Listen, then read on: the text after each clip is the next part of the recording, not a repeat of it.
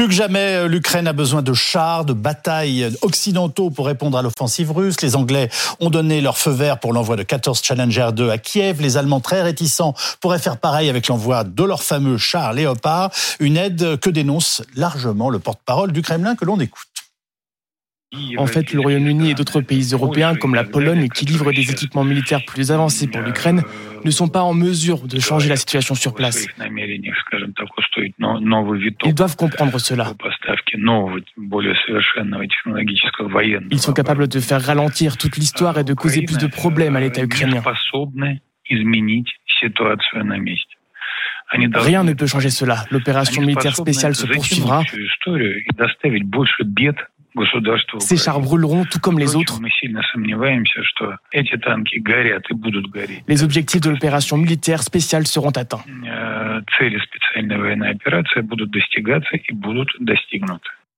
Alors en quoi ces chars euh, léopards allemands sont-ils si importants? Peuvent-ils vraiment changer la donne sur le terrain? Et risque-t-on une escalade dangereuse entre l'Occident et la Russie? Enfin la France ira-t-elle jusqu'à livrer euh, des chars? Leclerc au risque de fragiliser sa propre défense. Nous allons en débattre avec Ulysse Gosset, qui est éditorialiste de politique internationale de BFM TV, le colonel Michel Goya, consultant défense de notre chaîne, Galia Ackerman, rédactrice en chef de Desk Russie, spécialiste de la Russie et co-directrice de l'ouvrage Le Livre Noir de Poutine aux éditions Perrin Robert Laffont. Vous d'être honoré du Grand Prix Bruce d'Aquila pour l'ensemble de votre travail et de votre œuvre, Galia Ackerman. Enfin, nous serons aussi euh, avec euh, le général Patrick Dutartre, qui est euh, général de l'armée de mer et ancien pilote de ligne. Ulysse, pourquoi cela devient-il une priorité, ces livraisons de chars pour l'Ukraine? Ce qui apparaît certain, c'est qu'aujourd'hui, l'Allemagne est sous forte pression de la part des alliés de l'OTAN pour qu'elle livre enfin et qu'elle donne le feu vert, non pas pour livrer seulement elle-même des chars Léopard, mais qu'elle autorise surtout qu'elle autorise des pays européens qui lui ont acheté des chars, à commencer par la Pologne, à les donner à l'Ukraine. Pour l'instant, c'est impossible en fonction des contrats justement d'armement qui ont été conclus entre la Pologne et l'Ukraine ou avec l'Espagne, par exemple. Donc il y a une pression très forte qui s'exerce sur l'Allemagne. Pourquoi? Parce que les uns après les autres, les alliés donnent des armes qu'on pensait impensables à l'époque. Euh, souvenez-vous, il y a six mois, on parlait de, missiles, de lance-missiles, de radars, etc. Mais jamais on aurait pu imaginer qu'aujourd'hui on fournisse des chars, des tanks, des blindés, c'est-à-dire des léopards, des Leclerc euh, et autres. Et donc, après la France, qui a déclenché quand même toute cette euh, montée en gamme avec l'annonce de la livraison de chars AMX qui sont des blindés légers, euh, qui n'ont pas la, puissance des léopards ou des challengers. Après la France, il y a une forme de, je dirais, de course à l'échalote entre les différents pays qui, les uns après les autres, ont finalement franchi un tabou. alors justement, Ulysse, pourquoi était-ce tabou hier et qu'est-ce qui fait que ça ne l'est plus aujourd'hui? C'était un tabou parce que... Et avec quel risque à venir potentiel Les Occidentaux, les Français, les Américains, les, Britanniques et les Allemands ne voulaient pas donner d'arguments à Poutine euh, pour dire vous êtes en guerre contre la Russie et donc euh, vous allez être finalement, que vous le vouliez ou non, co-belligérant. Et donc pour ne pas, je dirais, euh, provoquer de réaction de Poutine, on a gradué euh, finalement le, niveau des armes qui ont été livrées à l'Ukraine.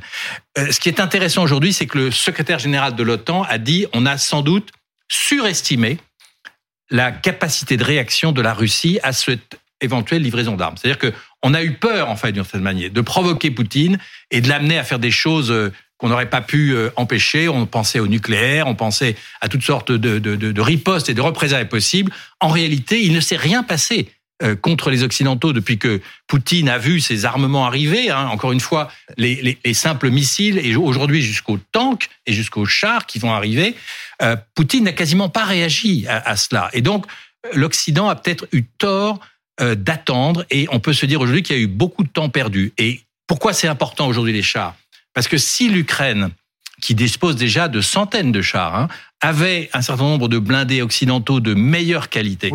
Euh, plus puissant, etc. S'il y avait une nouvelle offensive contre la Russie au printemps, par exemple, et qu'elle pouvait aligner 200 ou 300 chars de plus occidentaux, alors ça pourrait faire la différence. Aujourd'hui, ce sont juste des projections sur l'avenir. Par exemple, les, les, les chars euh, léopards, s'ils arrivent euh, en Ukraine, même venant de Pologne, il faudrait former les, les, les spécialistes ukrainiens, il faudrait deux, trois, quatre mois, peut-être plus, ne serait-ce que pour les chars AMX qui sont des petits chars, entre guillemets, qui sont très utiles en cas de mais qui ne sont pas des blindés. Il faut entre deux et quatre mois de formation. C'est dire qu'aujourd'hui, on parle beaucoup de ce qui pourrait arriver, mais dans l'immédiat, ça ne change pas grand-chose, si ce n'est le symbole et le tabou qui a été franchi. Michel Goya, justement, j'ai envie de dire, c'est maintenant qu'il faut les livrer si on se décide à les livrer pour qu'ils soient utilisables au printemps.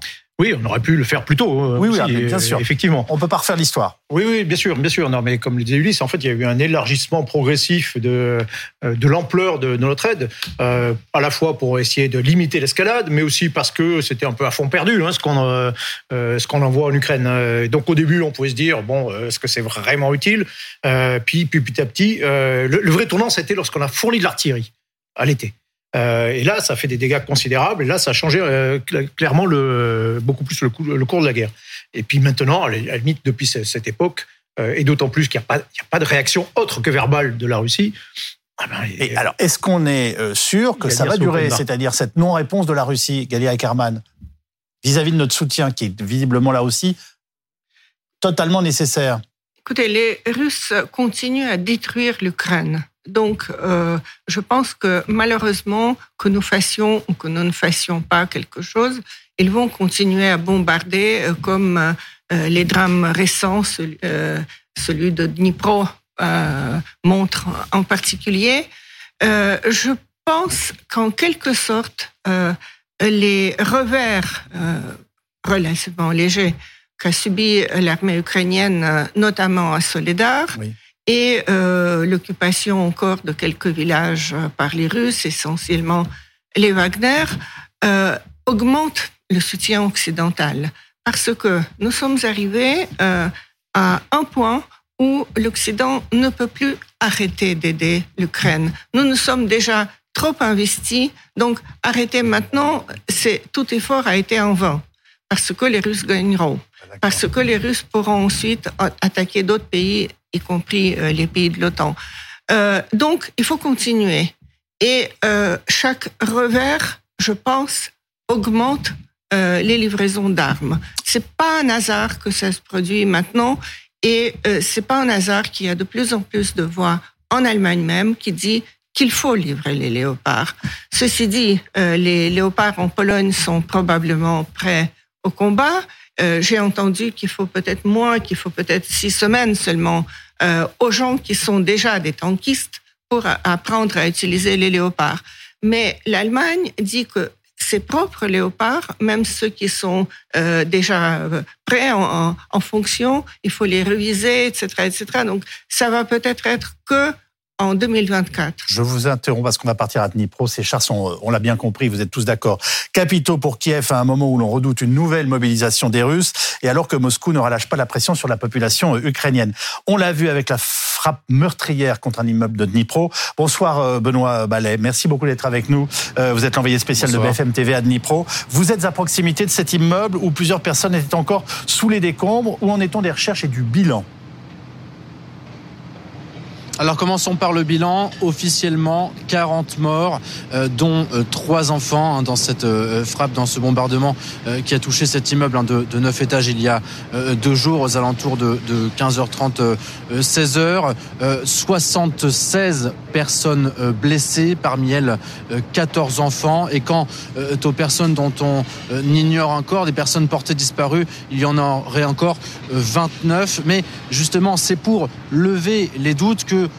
les sauveteurs, les secouristes sont toujours à pied d'œuvre ici. Ils vont passer leur troisième nuit à déblayer, à enlever euh, les décombres. Il y aurait déjà plus de 8200 tonnes de décombres, de euh, bouts de, béton, d'éléments tout simplement d'habitation qui ont été dégagés. Mais ce n'est pas fini parce qu'il faut aller dans les abris en sous-sol. Tout s'est effondré. Il faut imaginer vraiment neuf étages d'habitation. C'est énorme et ce sont donc déjà plus de 500 personnes qui ont été euh, impliqués euh, dans ces travaux qui euh, vont donc entamer leur troisième nuit ici à Dnipro. Alors on le voit sur vos images, elles sont extrêmement impressionnantes. Et, pendant que les recherches donc se poursuivent, Dnipro, elle, commence à enterrer ses morts.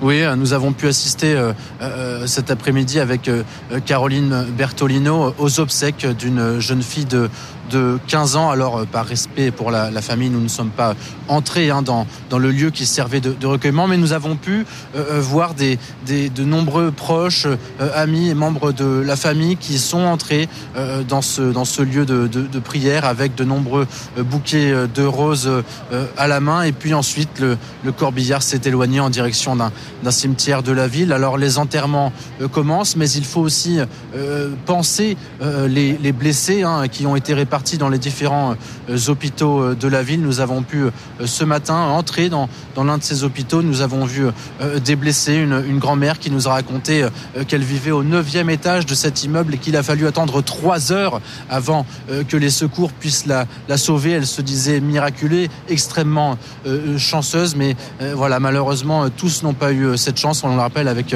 ce bilan terrible, 40 hein, morts, dont trois enfants dans cette frappe euh, qui a touché cet immeuble il y a deux jours. Les toutes dernières informations de Benoît Ballet avec Caroline Bertolino en direct de Dnipro. Euh, bonsoir Général Dutart, merci beaucoup d'être avec nous. Euh, on, l'a compris, les Russes continuent et assument de continuer à viser aussi les civils. On ne saura jamais vraiment s'ils ont ciblé ce, ce, cet immeuble euh, d'habitation. Euh, ce qui est sûr, c'est qu'ils ont utilisé, si vous voulez, un, un missile euh, KH-22 euh, qu'on appelle dans l'OTAN le S-4 Kitchen, qui au départ était, c'est un gros missile effectivement, comme il a été signalé. surtout, il a une tonne d'explosifs ce qui explique en fait ce, ce, ce, ce terrible, euh, cette terrible destruction d'un immeuble qui qui a entraîné l'écroulement en fait de, de l'ensemble de l'immeuble, comme, exactement comme un, un, tremblement de terre. Et euh, la particularité surtout de ce missile, c'est qu'il était fait surtout pour contre les navires et qu'il n'a pas une grande euh, précision. Et, et c'est ça qui est quelque part criminel, c'est euh, d'envoyer ce missile euh, à 200 ou 300 km. Parce que n'oublions pas qu'à Nitro, on est à 250 km, 300 km du front. Donc c'est avec un avion d'ancienne génération, un Tupolev 22 backfire, qu'il était, qu'il était tiré ce missile. Et surtout, la précision de ce missile est, est, est très très mauvaise. Alors euh, même si c'est un ciblage militaire, c'est criminel d'envoyer des missiles de si mauvaise précision près d'une agglomération. Michel Goyard oui, alors pour compléter ce que dit Général Dutartre, le, euh, ce qui est intéressant, tristement intéressant, c'est pourquoi effectivement ils utilisent ce missile, euh, le, le KH-22, donc le très vieux missile. Comme, euh, comme disait le Général, c'est très peu précis. Il a une précision de 600 mètres. C'est-à-dire que vous en lancez 10, il y en a 5 qui tomberont à moins de 600 mètres de l'objectif et 5 qui tomberont au-delà. Et déjà 600 mètres, c'est... Et on le sait en les tirant, d'accord. Voilà. En revanche, c'est effectivement très puissant. Il y a une tonne d'explosifs. C'est pour ça que les dégâts sont si importants. Mais pourquoi ils utilisent ça? Ils utilisent ça pour deux raisons à mon sens. Hein. D'abord parce qu'il peut-être qu'il commence à manquer de, missiles plus modernes, précis. Et puis ensuite parce que c'est un missile inarrêtable. Euh, il ah. vole à euh, Mach 3, Mach 4, euh, et donc il est extrêmement rapide. c'est un missile, comme ça a été évoqué, qui est destiné à tirer sur des navires. et il est très rapide pour franchir toutes les défenses.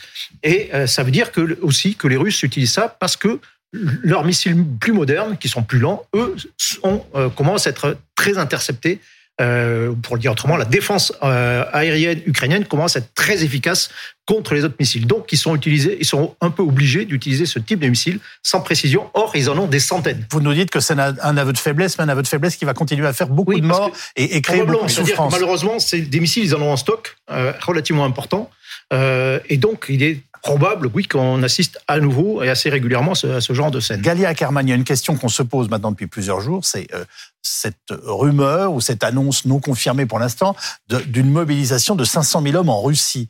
Est-ce qu'elle a bien lieu? Est-ce qu'ils essayent de la faire? Et est-ce que c'est quelque chose de concevable? Est-ce qu'il y a encore un, voilà, euh, un demi-million de soldats russes à pouvoir partir au front? Je voudrais juste dire un mot au sujet de ce missile. J'ai parlé aux gens qui habitent à Dnipro et qui m'ont dit qu'il n'y a pas eu d'alerte aérienne. C'est-à-dire, ça confirme euh, ce que vient de dire Michel. Euh, c'est un missile ultra rapide et donc il n'y avait pas d'alerte, ce qui veut dire que les gens ne sont pas descendus dans les Ils ne peuvent pas se protéger. Voilà. Euh, maintenant, pour la mobilisation, il paraît qu'il y a une mobilisation cachée maintenant.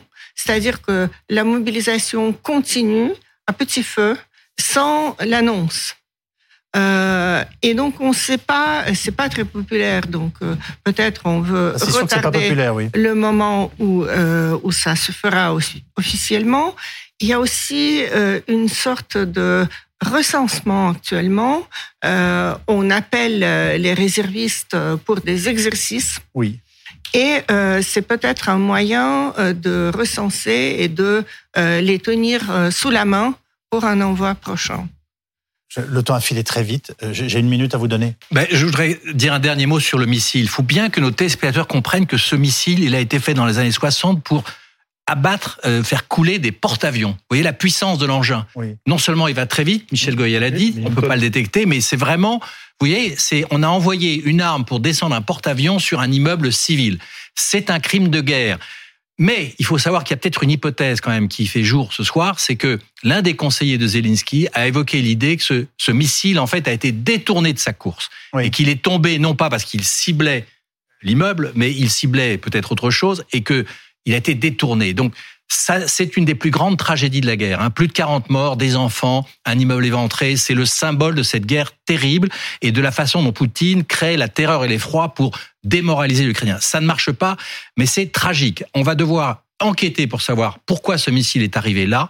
Qu'est-ce qui a obligé les Russes à, le tirer? Est-ce que c'est parce qu'il manque de missiles classiques en particulier? Et comment ça peut, euh, combien de temps ça peut encore durer?